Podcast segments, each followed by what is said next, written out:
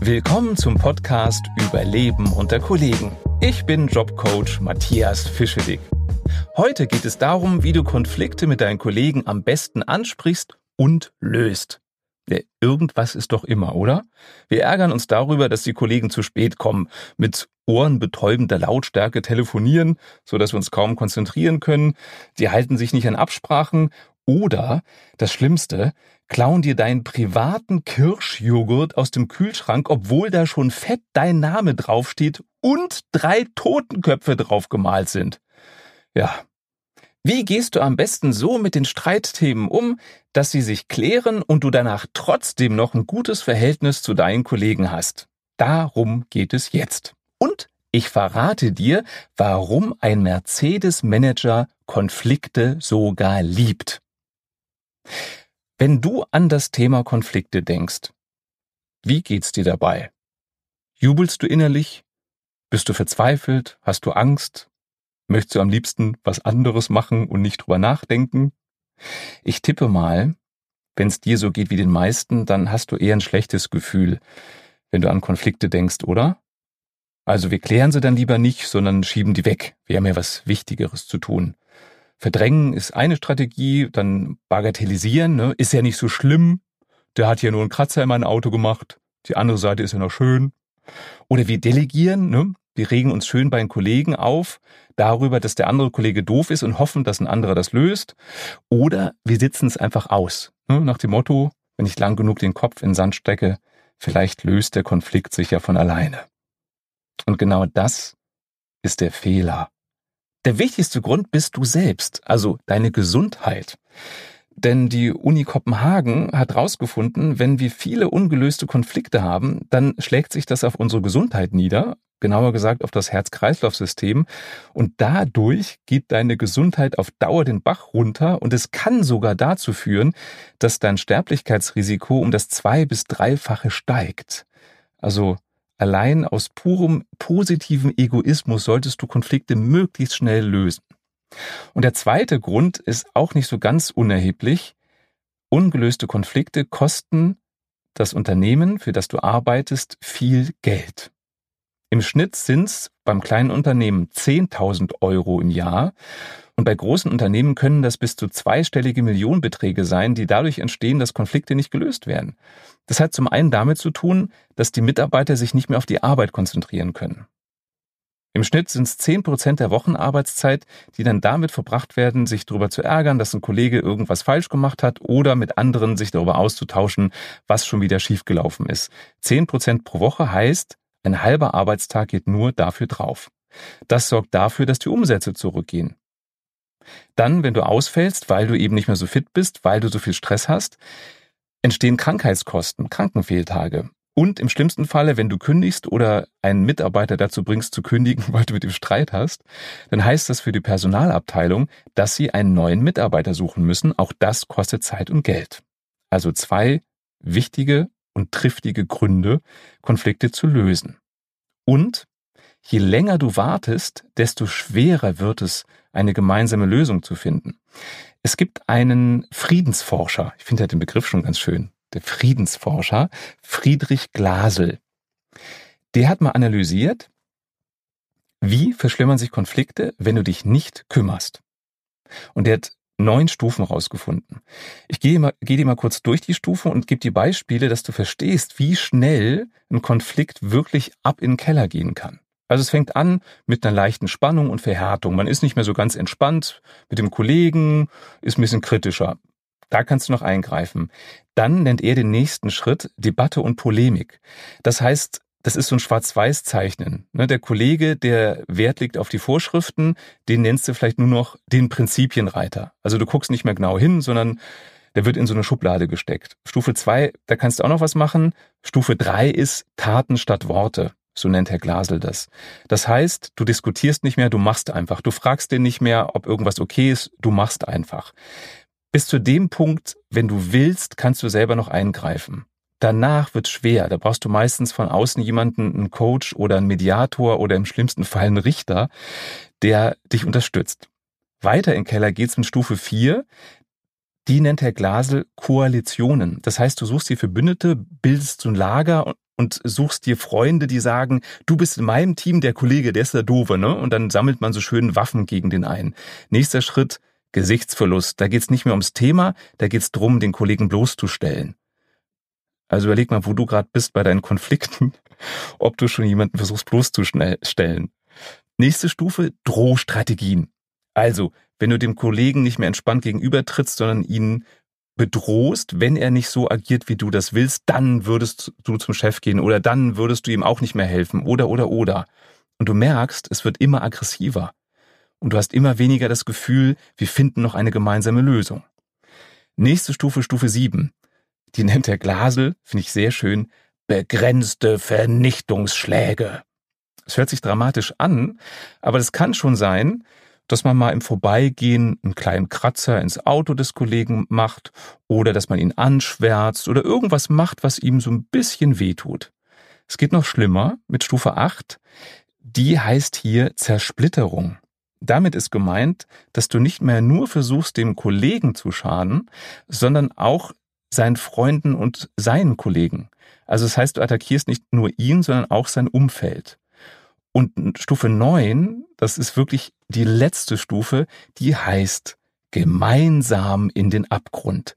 Da hast du deinen Kollegen so abgrundtief, dass es dir total Pumpe ist, ob du selber im übertragenen Sinne mit drauf gehst. Also da ist es dir auch egal und wenn du den so bloßstellst, dass du selber gefeuert wirst, ist dir egal. Hauptsache, der kriegt sein Fett weg. Also wenn du da ganz am Ende bist, äh, ja, da kannst du kaum selber noch was machen.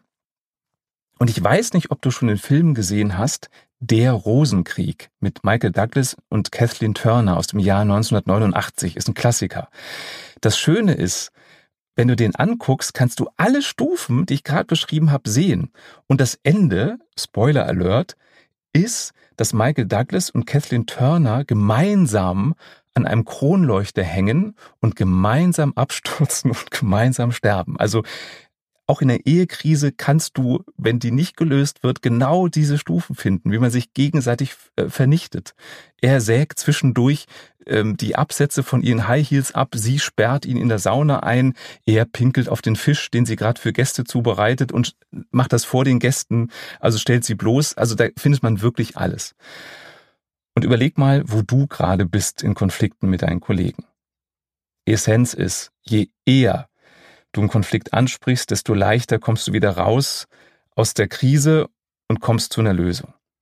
Und vielleicht hilft dir dabei der Blick, ein Konflikt ist doch eigentlich nichts anderes als eine Meinungsverschiedenheit. Das heißt nicht, dass der eine Recht oder Unrecht hat, sondern ihr habt jeder aus seinen guten Gründen einfach unterschiedliche Meinungen. Und die Lösung ist eine Klärung und Klärung heißt, du interessierst dich für die Meinung des anderen und er interessiert sich für deine. So. Wie kriegst du das hin, dass der andere dir zuhört? Wie kriegst du das hin, dass der andere deine Meinung versteht? Das machst du so. In vier Schritten. Schritt eins: Du erklärst dem anderen, was genau dich genervt hat, welches Verhalten. Also was genau hat der andere getan oder eben nicht getan, dass du dich geärgert hast. Total wichtig ist, sei objektiv. Also ist ein Unterschied, ob du sagst, du kommst immer zu spät. Das ist nicht objektiv, das ist verallgemeinert. Oder ob du sagst, in der letzten Woche warst du dreimal zu spät und es waren mindestens 15 Minuten. Das ist objektiv, also wenn es denn wirklich so war. Der Vorteil ist, wenn du es so objektiv machst, also als Beschreibung, kann der andere es nicht wegdiskutieren. Wenn du verallgemeinerst und sagst, du warst immer zu spät, kann andere sagen, das stimmt doch gar nicht, am Montag war ich doch pünktlich. Also je konkreter und sachlicher du es beschreibst, desto weniger Druck wirst du von der anderen Seite kriegen. Das Interessante ist, dass wir Menschen viel öfter etwas bewerten und eben nicht sachlich und eben nicht objektiv sind, als uns das bewusst ist. Ich sage dir mal ein paar Sätze und überleg doch mal, ist das jeweils eine Bewertung oder ist es eine neutrale Beobachtung? Erster Satz. Du bist doof. Bewertung oder Beobachtung? Das ist eine Bewertung. Weil du stellst es als Tatsache dar, dass jemand doof ist. Wenn du sagen würdest, ich finde dich doof, dann stimmt's wieder, weil es ist ja deine Meinung. Nächster Satz. Du stellst dich immer auf meinen Parkplatz. Bewertung oder Beobachtung? Auch das ist eine Bewertung, weil das immer, wie ich eben schon mal sagte, ist eine Verallgemeinerung. Immer wenn du verallgemeinerst, kann der andere zu Recht auf dich sauer sein, weil du übertreibst. Und wie ist es mit dem dritten Beispiel? Du hast letzte Woche viermal den Locher von meinem Schreibtisch weggenommen. Ist das eine Bewertung oder eine Beobachtung? Das ist eine Beobachtung. Denn du hast den Zeitraum klar definiert und wenn der wirklich, der Kollege oder die Kollegin, in dieser Woche viermal den Locher weggenommen hat, dann ist es eine ganz klare Beobachtung. Also Schritt eins: beschreibe genau sachlich, was hat den Auslöser gegeben, warum hast du dich geärgert über den Kollegen. Schritt zwei: mach klar, was für ein Gefühl genau das ist. Also hast du dich geärgert, dass er das gemacht hat? Bist du frustriert? Bist du enttäuscht? Was auch immer. Und das ist ein ganz wichtiger Schritt, der wird oft weggelassen, weil wir glauben, dass bei der Arbeit Emotionen keine Rolle spielen.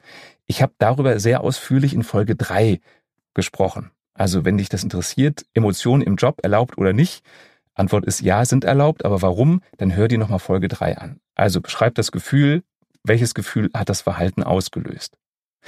Und Schritt 3.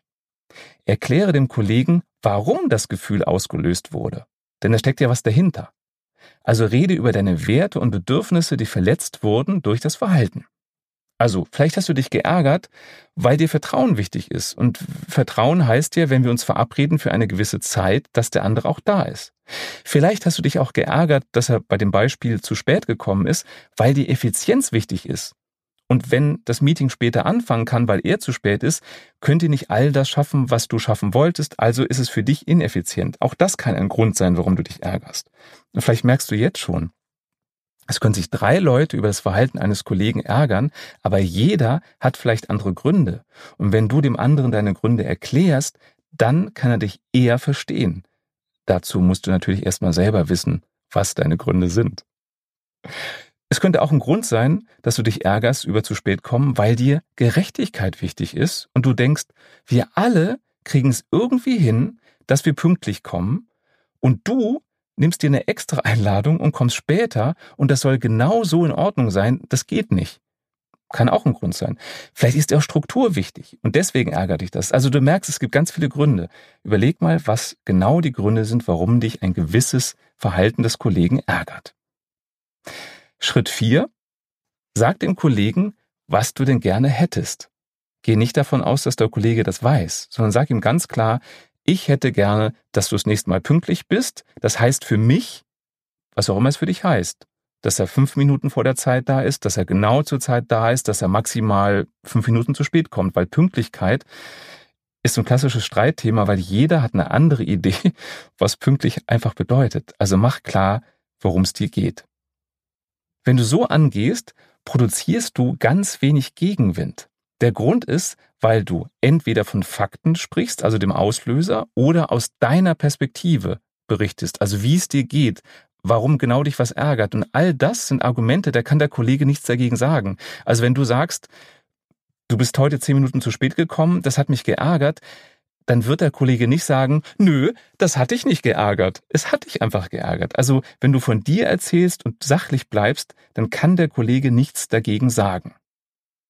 Im besten Falle ist es so, dass der Kollege dich versteht und du dich auch für seine Aspekte interessierst.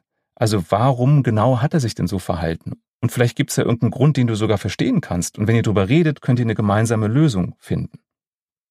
Ich fasse nochmal zusammen die vier Schritte. Erstens Beobachtung. Was genau war der Auslöser? Sachlich bleiben, nicht bewerten. Zweitens, welches Gefühl wurde bei dir ausgelöst? Drittens, welches Bedürfnis, welcher Wert wurde verletzt durch das Verhalten und was wünschst du dir? Eigentlich relativ simpel, oder? Aber warum geht es im echten Leben nicht immer so leicht, Konflikte zu klären? Der Grund ist, wir kleben Rabattmarken. Ja. Jetzt wirst du dich fragen, erstens, was sind Rabattmarken? Und zweitens, was haben Rabattmarken mit Konflikten zu tun?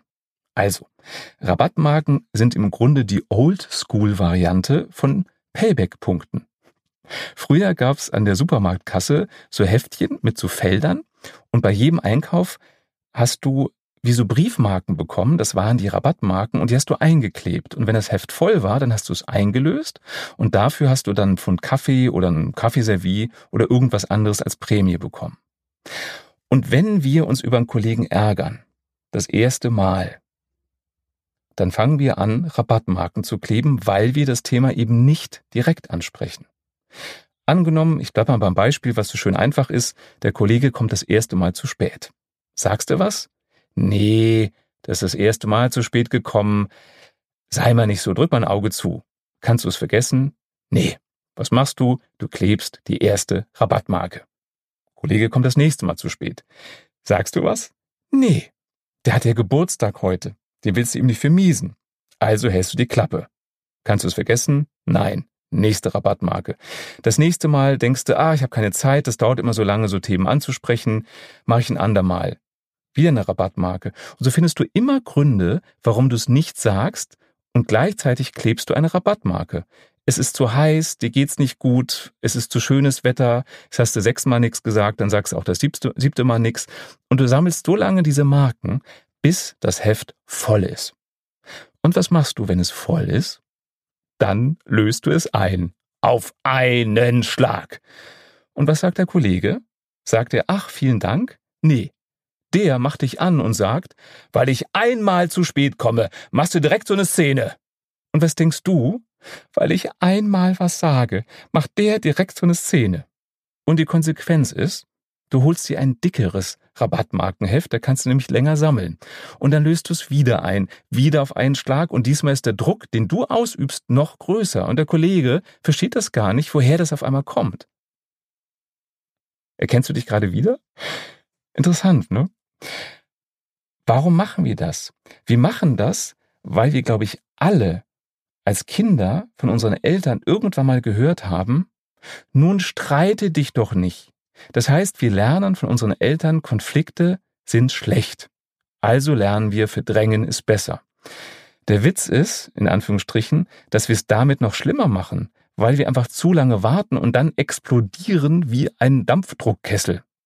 Und die Lösung ist, sobald du nur eine einzige Rabattmarke hast, löse sie ein. Denn dann ist nicht so viel Druck dahinter.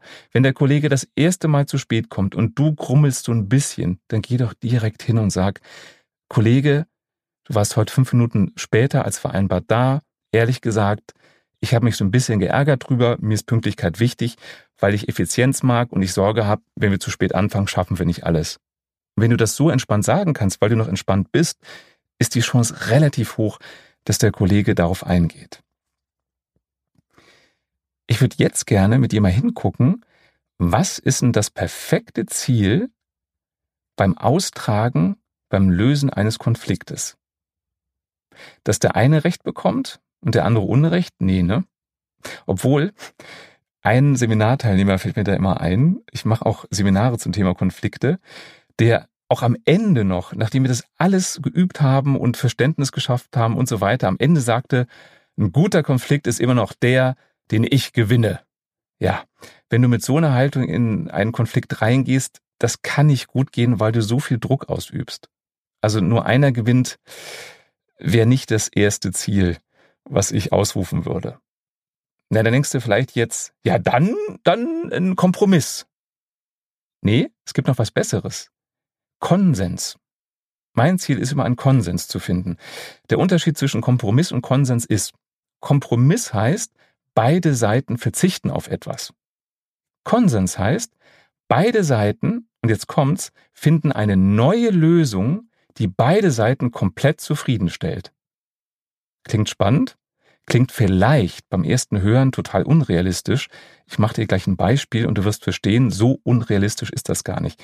Vorher möchte ich nochmal gerne darauf eingehen, warum ich glaube, dass ein Kompromiss eine faule Lösung ist, also keine, die einen wirklich happy macht.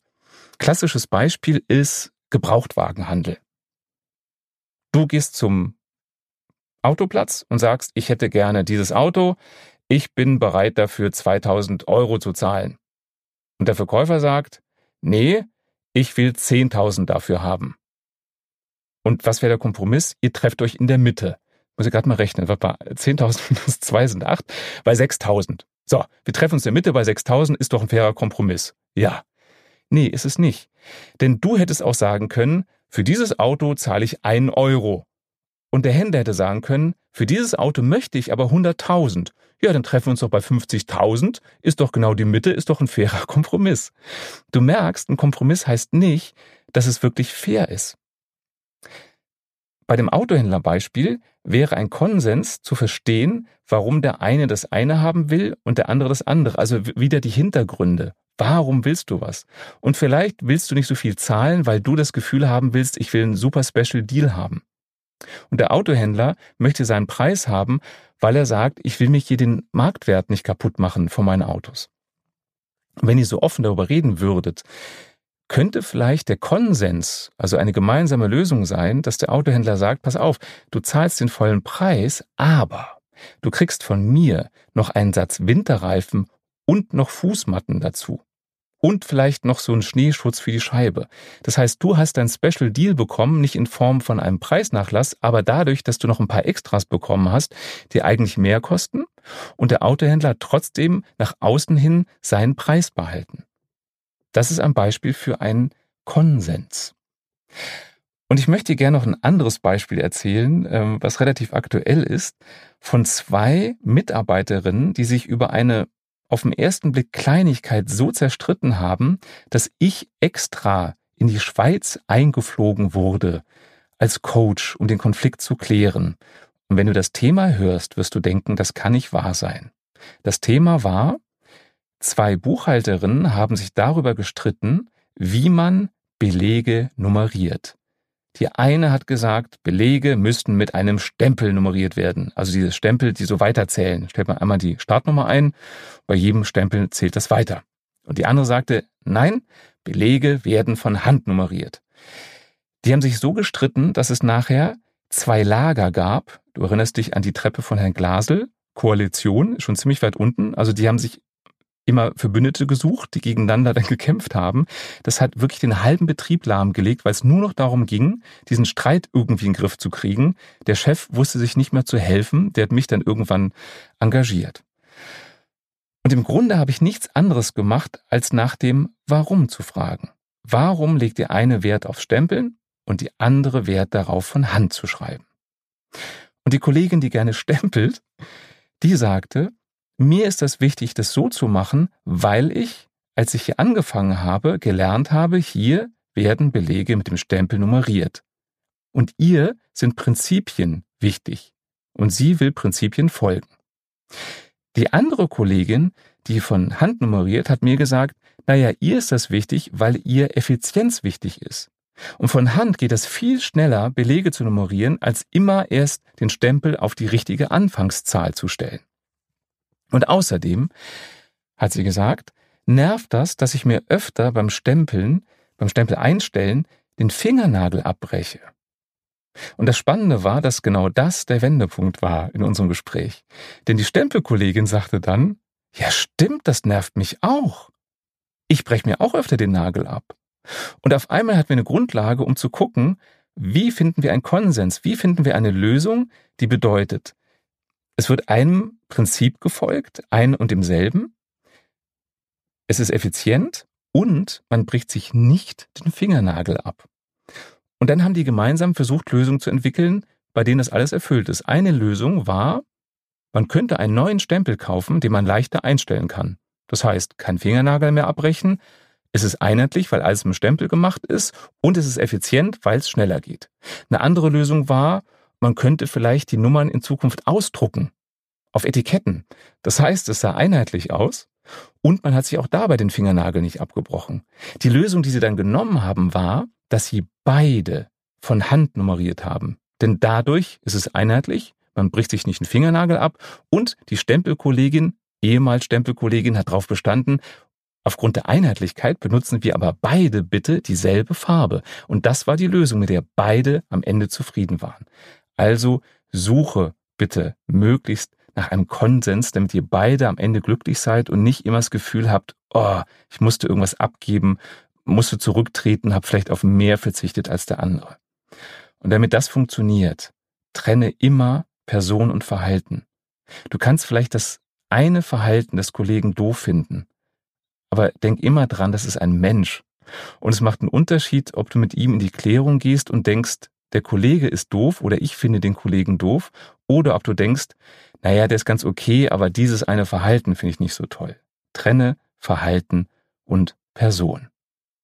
Zum Abschluss würde ich dir gerne noch von einer Studie berichten, die ich sehr spannend finde. Auch die kommt wieder aus Dänemark. Und da wurde untersucht, wie müssen Teams zusammengestellt sein, damit sie möglichst erfolgreich sind. Und die Erkenntnis war, homogene Teams, in denen alle dieselbe Meinung haben, sind nicht erfolgreich. Es braucht Teams, wo es auch mal Streit gibt, denn dadurch setzt man sich auseinander, dadurch tauscht man Meinungen aus. Und je unterschiedlicher die Meinungen sind, desto besser sind die Lösungen, weil man eben zusammen, indem man einen Konsens findet, neue Lösungen entwickelt. Und einer meiner Klienten, ein Mercedes-Chef, ein Mercedes-Manager, der sagt, wenn ich eine neue Idee in einem Meeting vorstelle und frage, gibt es Einwände? Und alle sagen, nö, ist für mich super. Dann sagt er, dann ist dieses Meeting noch nicht zu Ende. Weil er sagt, zum einen glaube ich nicht, dass es wirklich keine Einwände gibt und wenn ihr keine findet, dann habt ihr noch nicht genau genug hingeguckt. Also der schätzt Konflikte, der schätzt Auseinandersetzungen, weil er genau weiß, nur dann werden die Dinge wirklich gut, weil man sie dann von verschiedenen Seiten betrachtet hat. Also sieh vielleicht Konflikte auch als Potenzial, um zu wachsen und zu lernen. Die Zusammenfassung. Je eher du Konflikte ansprichst, desto leichter sind sie zu lösen.